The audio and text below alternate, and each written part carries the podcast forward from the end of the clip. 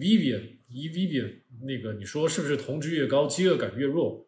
这个我的感觉是这个样子，就是在大概二十四小时到四十八小时左右，就是你的酮值，或者说至少说吧，在七十二小时以内，你的酮值可能会随着你断食的时间越长，然后酮值会越高，然后在这个阶段你可能会不怎么觉得饿，但是超过了一定的时间，呃，你还是会饿，而且跟你平常那个怎么说呢？跟你平常吃饭的频率有关系。呃，一般来说，你一天吃两餐，一天吃一餐，那么基本上，每当你快要吃饭那个时候，你都会那个时候的饥饿感，其实主要是由我们大脑产生的。然后你说的那种饥饿感会越弱的时候，那时候饥饿感可能是我们那个肠胃分泌出来一种叫饥饿素，叫 ghrelin。我们之前有一期节目给大家科普过，叫 ghrelin，呃，叫饥饿素。会影响到大家的饥饿感，所以，呃，确实，我们那个低碳饮食还有生酮饮食，尤其是生酮饮食，你的这个酮体产生了之后，稳定在我们之前说零点五到三点零这个区间之内，是吧？只要在这个区间之内，我们认为是比较啊适合大多数人的这样的一个区间，在这个区间之内，酮体的产生的存在，确实能够让我们的这个饥饿素的水平下降。这个饥饿素的水平下降，你就不会觉得那么饿了，啊！但是我的意思就是说，我们大脑额外还会产生那个让你吃饭的信号，所以你可能是我们的饥饿感会减弱，但是并不是我们完全就不觉得饿、不想吃，呃，所以就是说，呃，你就算像我们现在这种断食一日一餐，但是到了那到了，比如说到了十二点是吧？我们每天都十二点吃饭的话，那么到了十二点，我们的这个叫 circadian。就是我们这个韵律这个周期，它就会呃，大脑会告诉我们该吃饭了。但是如果刨去这个大脑这个信号，你说这个饥饿素，那确实因为酮体的越高，它会削弱肌肉素的那个影响，这个确实是没有没有不存在问题。呃，所以但是但是怎么说呢？你就不能得出这种结论，说我为了让自己的饥饿感越弱啊，让我更少吃的东西。所以我就拼命的去喝一些外源酮，让自己的酮体越来越高，这样我就可以不吃饭了。啊，我觉得这样是把整个事情的重点搞反了，搞反了之后，你的身体不一定会好。所以我还是这样看问题的啊。呃李斌你理解我的意思哈？你要如果到六和七的话，还要排除一下你是不是喝了酒，是不是就是你像我们那个群里面有一个那个梁律师嘛。他经常性的酮体三四五六七，然后我有一直跟踪他，我说你为什么会这么高？然后他会说他偶尔会喝酒，喝酒之后就断食，所以这样子过来就会呃血酮很高。嗯，他是喝酒造成的，因为酒精会直接减少咱们那个血液里面的血糖的浓度，同时还会呃强制生酮。因为它不叫强制生酮，那其实是酒精的一种代谢的一种产物。因为酒精它也会跟果糖一样，会会会转化成为脂肪，但是它在它那种乙醛的那种代谢又跟一般的糖的代谢不太一样。总之，在那种既缺碳水啊又有大量酒精的这种情况下，啊酒精有很多也会转化成为酮体。所以像梁律师那种状态，他就是。因为喝酒造成的血糖偏高，但是你为什么会六和七？你要把前因后果告诉我。为什么？你吃了什么东西，喝了什么东西造成的血酮六到七？因为像我们正常人是吧，营养性生酮一天一餐，断食二十四小时是不可能到六到七的。你就算断食三十六个小时，也可能就是三点几、四点几，不得了了。你到六到七其实是不太不太好的，而且你要排除你自己是不是有。呃，胰岛素分泌不足的状况是吧？像有些人有糖尿病这种，尤其是他胰岛素分泌的有点不足这种情况下，呃，血糖跟血酮都很高，那就很有危险。这种就是往酮症酸中毒的方方向去发展。所以你你要避免，就是喝大量的外源酮或者是大量的脂肪、超额的脂肪，嗯，让肝脏过多的生酮，然后造成你自己的血酮过高。血酮过高，你还什么？你撒尿会非常多，撒尿多了之后会让你的电解质流失更多，这其实不是什么特别多的好事儿。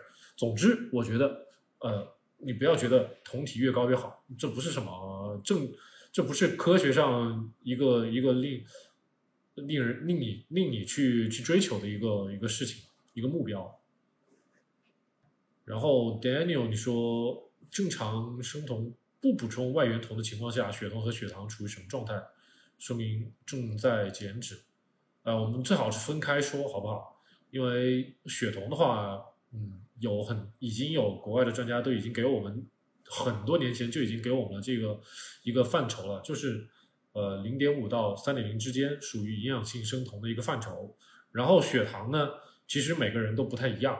有的人他如果说有一些代谢性的疾病，他自己有一些那种呃早期的胰岛素抵抗，甚至有些人甚至是糖尿病前期或者是二型糖尿病，像这些人的话，他的血糖就会偏高一些，特别是空腹啊，我们说都是空腹，空腹血酮、空腹血糖，所以你像胰血糖如果它呃。有胰岛素抵抗的存在，或者是二型糖尿病的存在，那么这帮人的血空腹血糖可能就是五点几、六点几这样子，有的人甚至更高，七点几都有的。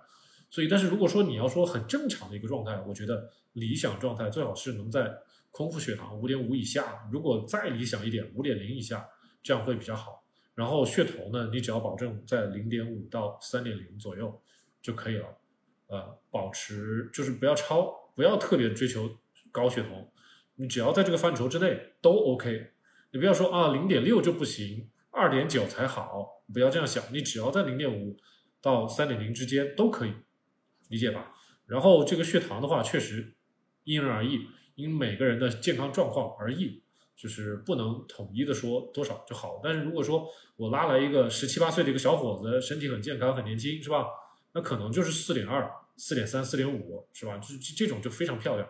但是如果但凡你可能啊，现在很多人年轻人喝奶茶呀，这个啤酒肚啊或者什么，你像这种情况一去测，基本上都是五点、五点一、五点二、五点三，有的人甚至更高。所以就是说你要看你自己身体状况，只要你有血酮，然后在零点五以上，我们基本上都可以认为你在减脂。但是如果呃更好的说明状况的这种东西的话，就是你最好能买一个体脂秤，每天。是吧？然后早晨空腹的时候排便之后，你自己去监控，然后持续个一两周的时间，这样子，然后监控你的体脂秤上的上面的那个体脂率的变化，这样会更好一些。呃，如果单纯的看血酮和血糖呢，也行，你最好是把这三个全部都结合在一起看，会好一点。这样子维度更多，你判断就更更准确。你如果单纯的只看一个指标，就很容易出问题，很容易出偏差。然后像普，你说生酮很久，但是食欲不稳，这个跟很多的情况有关系。你比如说，你吃的盐不够，盐是影响食欲很大的一个方面，所以你要注意把这个盐提起来。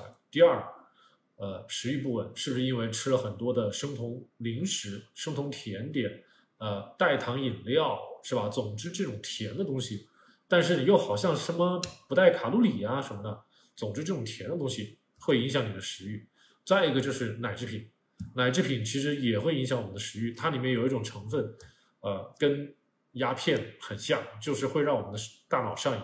所以，如果你吃了这几样东西，你就注意了，尽量的把这些东西排除掉，然后自己你在呃，不论什么时候吃饭的时候，避免添加的味精，是吧？你的调味料里面最好是不要有白砂糖，不要有味精，不要有谷氨酸钠，是吧？不要有各种乱七八糟的这种添加剂，所以要排除很多的那种干扰的因素，你的食欲才会比较稳。然后你比如说，呃，不要去吃一些空热量，什么意思？就是你不要老是去喝一些油，是吧？不要老是去啃一些黄油，不要去喝太多的椰子油。你你应该更多的这个脂肪从哪来？更应该从一些比较好的动物性的。脂肪是吧？动物性的这种肉，比如说一块猪肉、一块牛肉，它既有蛋白质又有脂肪，一块吃下去，这样的话，你连蛋白质也一块吃下去了，会有饱腹感，是吧？如果你单纯的只是吃油，这个饱腹感是很差的。啊，你你你就算是吃一大坨的五花肉下去，你也不会觉得很饱。但是你吃一块儿呃很实在的牛肉，你就会啊非常的有饱饱腹感。再一个就是有一些，比如说呃为呃不让你喝油，不让你啃黄油，但是你可以去吃一些比较好的一些坚果。为什么呢？坚果里面它含有比较好的原味的坚果，一个它没有炒熟，没那么香，没那么香，它不会特别的刺激咱们的食欲。再一个，呃，比较生的坚果它还有一点点难吃，是吧？再一个，它里面含有很多的纤维素，它会减缓我们的消化，会让我们的消化会来变慢一些，呃，这个也会增加我们的饱腹感。所以我的整体的建议，刚才说了那么多，就是一个是原型食材，再一个就是不要吃空热量，多吃蛋白质。蛋白质也尽量的不要以那种粉末状态的去吃，以圆形啊形式的去吃整块整块的肉是吧？整块整块的这个呃，比如说核桃是吧？这一整块你吃下去原味的，不要炒熟，就这种有很多方法。还有刚才说的盐，刚才说的这些调味料，都是需要注意的细节。所以食欲不稳这是一个很大的话题，所以我现在只能暂时先这么样跟你说一下啊。都是需要你平常需要注意的。然后像崔小娜，崔小娜，你说如果排卵期犯馋怎么办？排卵期，呃，我们之前给给女生建议的就是，呃，尽量吃一些好吃的红肉，牛排、牛肝是吧？猪猪的一些什么猪肘子是吧？猪肝，呃，甚至是一些就是猪排是吧？你你实在不行，你吃鸡排。是最次的选择，呃，而且最好是怎么说？怎么说呢？我们觉得红肉还有红肉的内脏是最好的那个排卵期的补剂，既可以既可以给你补铁，又可以给你补充很充分的那个优质蛋白。这样的话，而且像这种菜，你吃起来会比较咸，也会让你的馋瘾会能够压下来一些。所以你完全的去，如果去吃甜的东西呢，不是特别建议。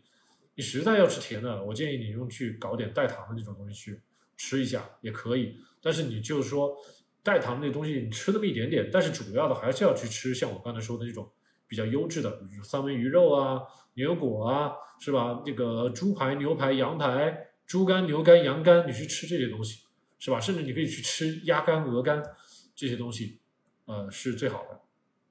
Viola，你说就你个人觉得吃菜也容易馋，吃多了也容易馋。其实大家注意几个啊，就是为什么会觉得馋呢？你的大脑没有得到一个负反馈。什么叫负反馈？我给大家举个例子，我今天中午吃牛肉饼，是吧？我今天中午喝了一个羊排汤，我给了很多盐，汤里面也有很多盐，这个牛肉饼也撒了很多盐。然后我等我把那个羊排汤喝完之后，其实我已经觉得我快饱了。然后我就想，我说这个牛肉饼我还没吃呢，我吃两口吧。但是这个牛肉饼很咸，说实话，咸的我吃了一半儿，我就吃不动了。这就是说，我们身体其实让我们能产生负反馈的机制并不多，能够让我们主动停下来的机制并不多。如果你一直吃谷氨酸钠、吃味精，你就会停不下来。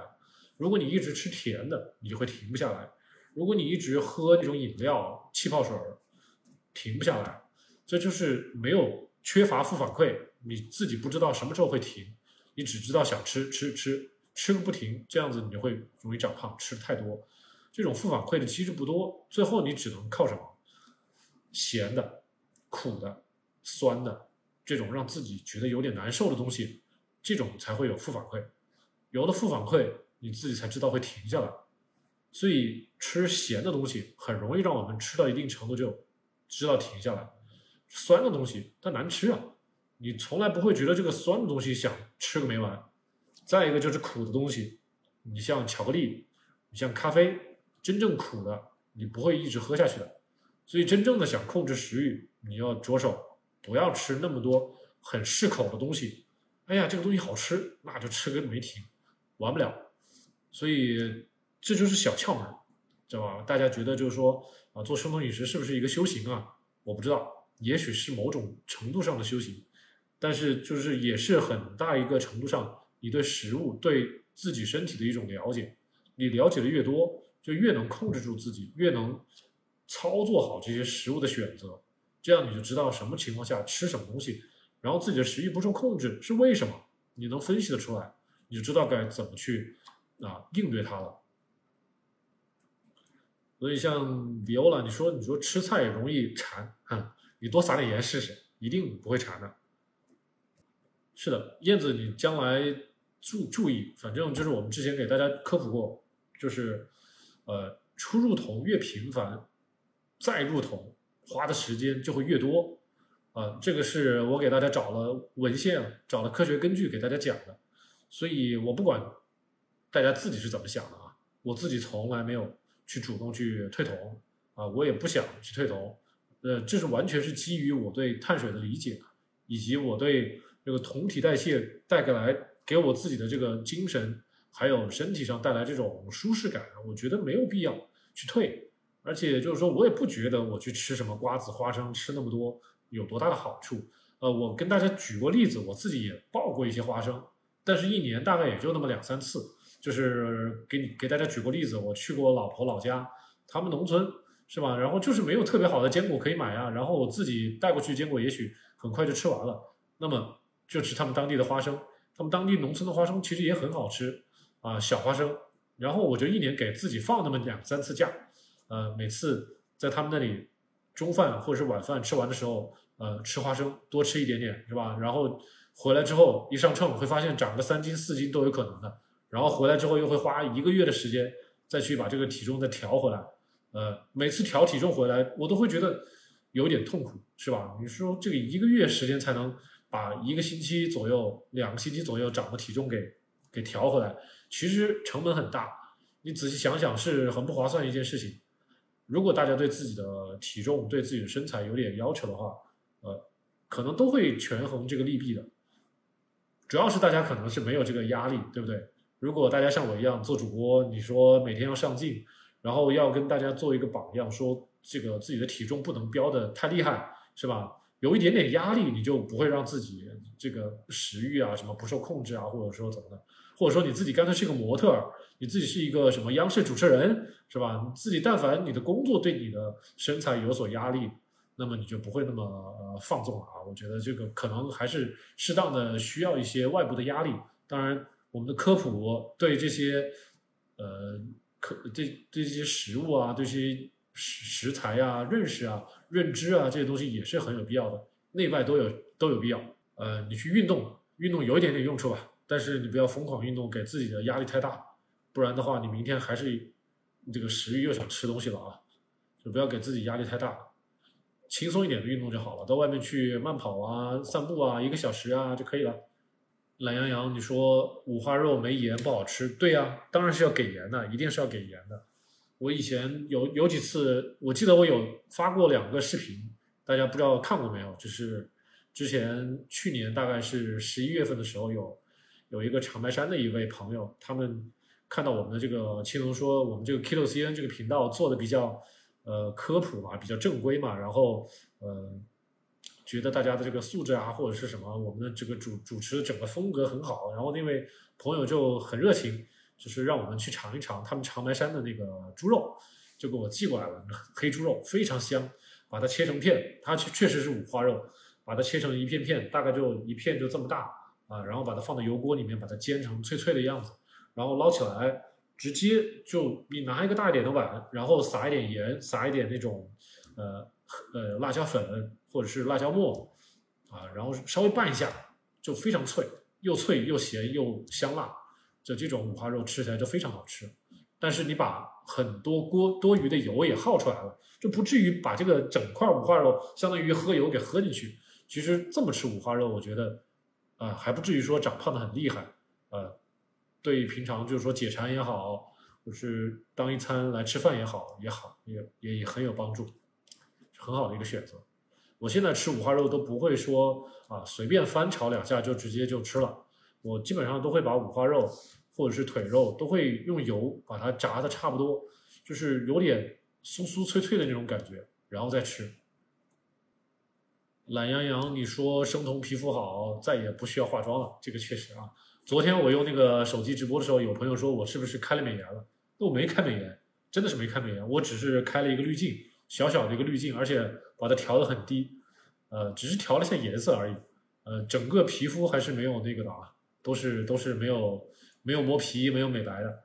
生酮对皮肤的改善是其实有很多的方面，一个就是可能就是我们对糖的摄入减少了之后呢，糖大家可能不，我不知道大家之前看我的节目没有啊？有一个叫 glycation 的一个一个反应，就是糖会跟我们的体内的细胞表面的一些蛋白质会结合，然后让这些蛋白质失去它原本的一些作用，这个叫做 glycation。glycation 就是糖化或者叫糖基化，这个让说到底就是让我们的这些功能丧失掉，本来你的活力被丧失掉。所以，不管是对血管也好，对我们的细胞也好，这个 glycation 都不是特别好的事情。所以，所以就是说，长期的让自己处于高血糖的状态，永远都不是最好的选择。所以，你一旦把糖给砍掉了，把精制米面砍掉了，也就是说，我们血液里，呃，二十四小时这个葡萄糖，这个血糖的浓度总是在。啊，五点零、四点零，甚至有的人生酮久了，三点零，是吧？这个血糖永远都不会很高。这样子的，我们我们的血管也好，我们的皮肤、我们的细胞啊，它的 glycation 这个糖基化的这个进程就会被大大的减缓。其实就是减缓我们细胞的衰老，因为一旦我们的细胞，比如说啊，这个 glycation 的程度越来越重。它原本应该有的这种机制丧失了掉，丧丧失掉之后该怎么办？你想想，这个细胞它应该起的作用没有了怎么办？这个细胞就会死亡，死亡了就需要要有新的细胞来给它填补上。这个时候就需要我们的细胞或者说干细胞给它分分裂出来一个新的细胞啊，重新生长出来一个细胞。啊，有人会说，哎呀，生长出来一个新细胞不是挺好吗？但是你别忘了，我们的干细胞。我们我们的我们的皮肤里面是比较深层的地方是有干细胞的，叫 stem cell。干细胞它分裂的次数是有限的，这玩意儿可不是一直分分裂下去没完的，像蜥蜴一样的。所以，当我们的干细胞分泌的呃分裂的次数到达了一定程度之后，它会分分裂的越来越少。就是这就是为什么我们会啊老化，会随着年纪的增长，我们的。皮肤再也不会有年轻的时候那么漂亮了，所以啊，你说，哎呀，更新细胞更新更新，这个更新到一定程度，它不会再继续更新了，所以就是它是它是有寿命的，也就是说，我们的干细胞它的分裂次数是有限的，没有我们的体内可能没有太多的细胞有无限次数的分裂的能力，呃，如果真的是有，只是很个别的一些地方，比如说我们的肠道表皮。比如说，我们的皮肤表面可能有个别的细胞，啊，它有无限分裂的这种能力，但是这些细胞都是已经啊分裂的，它已经不算是啊干细胞了，它已经没有那么强的这个能力了。所以，所以大家不要觉得就是说哦，呃，什么去角质啊，什么什么干细胞什么再分裂什么，呃，但是这是要付出代价的。所以你要做的就是呃控制自己的血糖。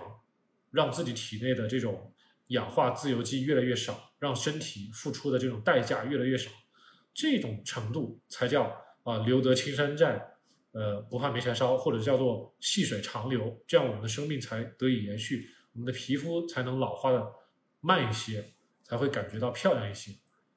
总之就是，我觉得是这样子一个一个思考方法啊，而不是拼命的抹啊，或者是但是还在不停的吃糖。还在不停的吃那些呃不好的植物油，给自己的身体、皮肤、血管带来太多的这种呃，不管是自由基、糖基，还是这种呃氧化，都不是太都不是太好。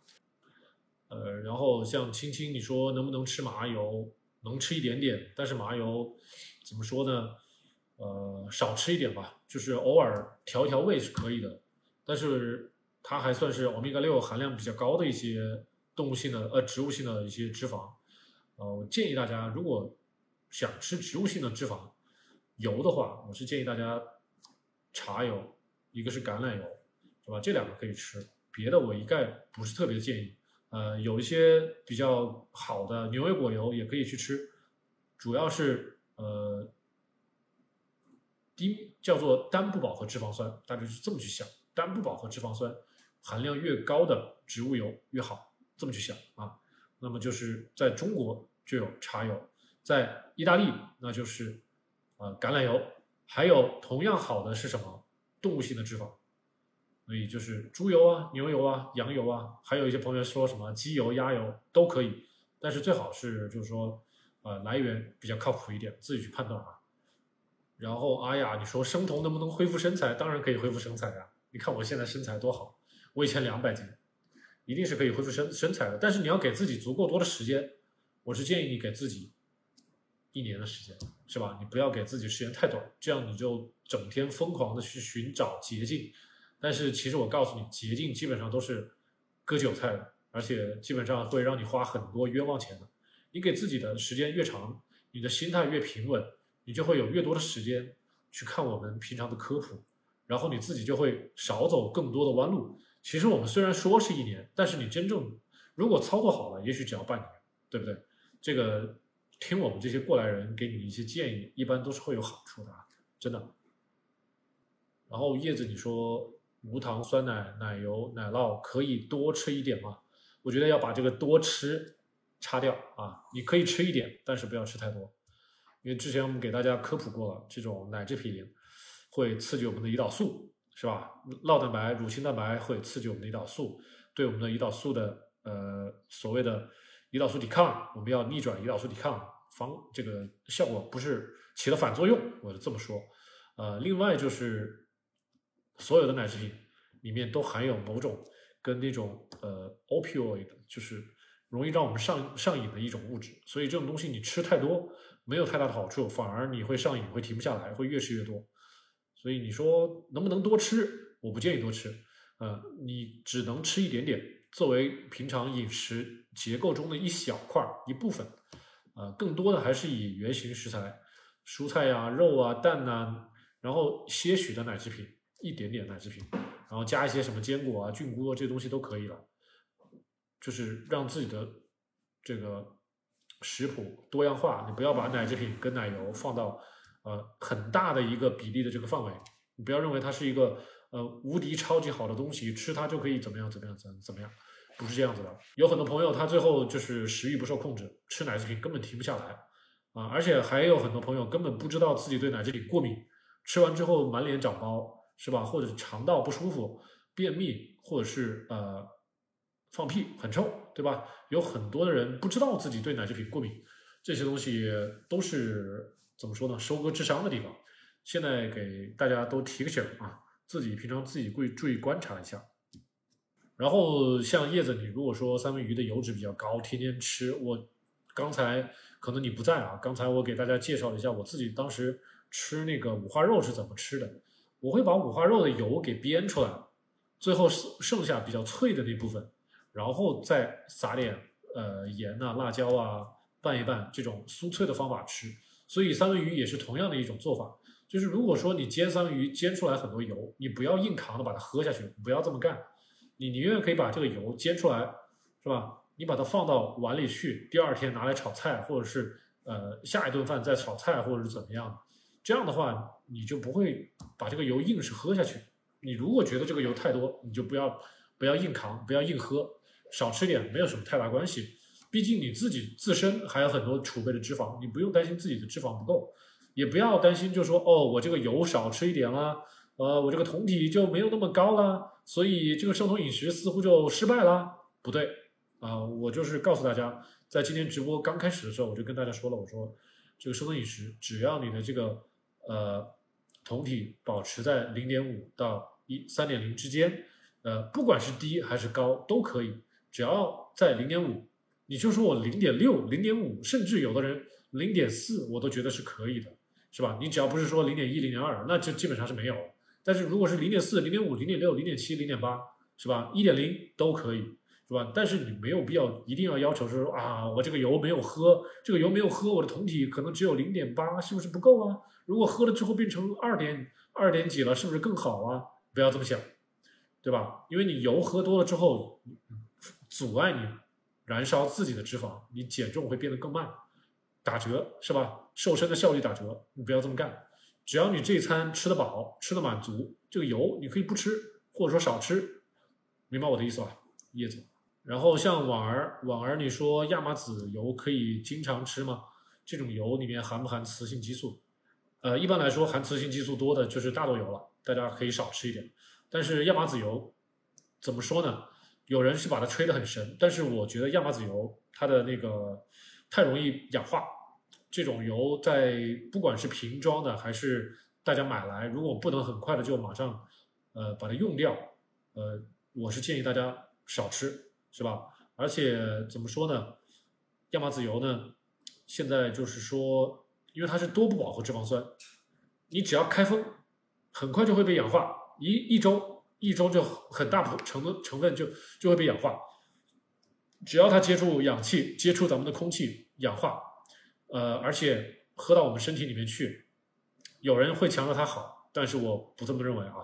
就是我刚才跟另外一个朋友说的时候，我说选植物油，选单不饱和脂肪酸多的植物油，也就是橄榄油和茶油，尽量选这种，这种就不太容易被氧化的植物油是 OK 的。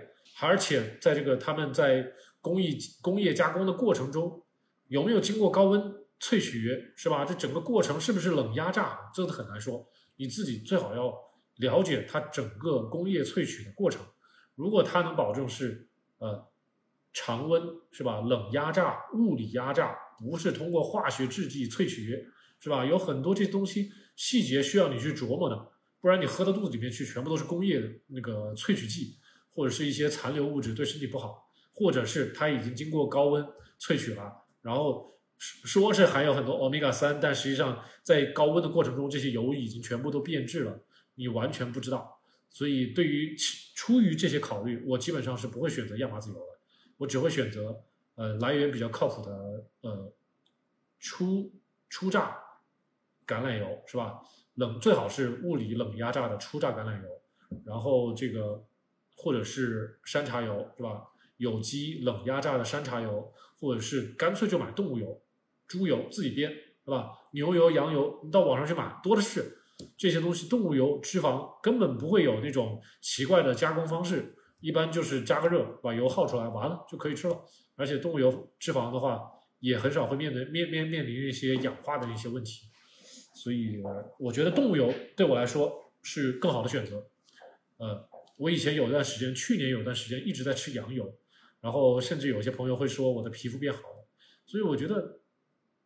像婉儿，我是建议你啊，亚麻籽油不要吃太多，你就去吃比较好的初榨的橄榄油，是吧？或者是初榨的山茶油，呃，你如果有条件买有机，那你就买有机，对不对？我是这么建议你的。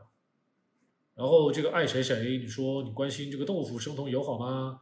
呃，有些豆腐是可以吃的，就是，但是怎么说呢？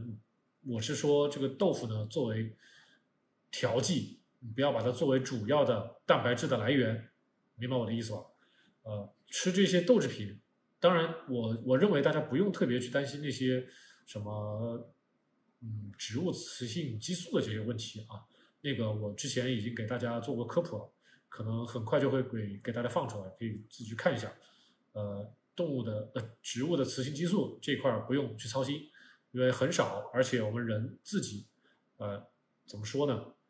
我们东方人会比较耐受一些，呃，再一个就是，只要你吃的量不大，只要你不是吃那种什么大豆卵磷脂啊这种提取过的这种啊补剂形式的这种雌性激素，植物的雌性激素，光是吃豆腐里面的这个影响不算是特别大，而且你只要不是说天天天天喝很大量的什么豆浆，很大量的吃很大量的豆腐，这些是吧？像和尚一样的，你不要天天干这种事情。一般就不会有太大的影响对我们身体，呃，然后就是说，你只要吃这些豆腐，如果说在超市里买，你看得到它的包装袋，然后你能看得到它一百克含有，比如说五克、四克甚至更少的碳水，那么我觉得这个豆制品是能吃的，啊，是能吃的。然后呢，即使你能吃，大家注意自己身体的反馈，有没有肚子不舒服，有没有放屁很臭，有没有脸上长痘痘，这些都是你可能对豆制品不耐受的一些呃信号，自己注意观察。如果这些都没有，那你就可以放心吃啊，可以生酮的时候吃。好，今天我们就直播到这儿了啊，大家啊晚安，感谢陪伴我们这么久啊。然后，如果确实有某些朋友对这个生酮方面有很多的问题，直播的时候问不完的，可以跟我付费咨询啊。好了，拜拜，大家拜拜。因为很少，而且我们人自己，呃，怎么说呢？我们东方人会比较耐受一些，嗯。再一个就是，只要你吃的量不大，只要你不是吃那种。什么大豆卵磷脂啊，这种提取过的这种啊补剂形式的这种雌性激素，植物的雌性激素，光是吃豆腐里面的这个影响不算是特别大啊。而且你只要不是说天天天天喝很大量的什么豆浆，很大量的吃很大量的豆腐，这些是吧？像和尚一样的，你不要天天干这种事情，一般就不会有太大的影响对我们身体啊。然后就是说，你只要吃这些豆腐。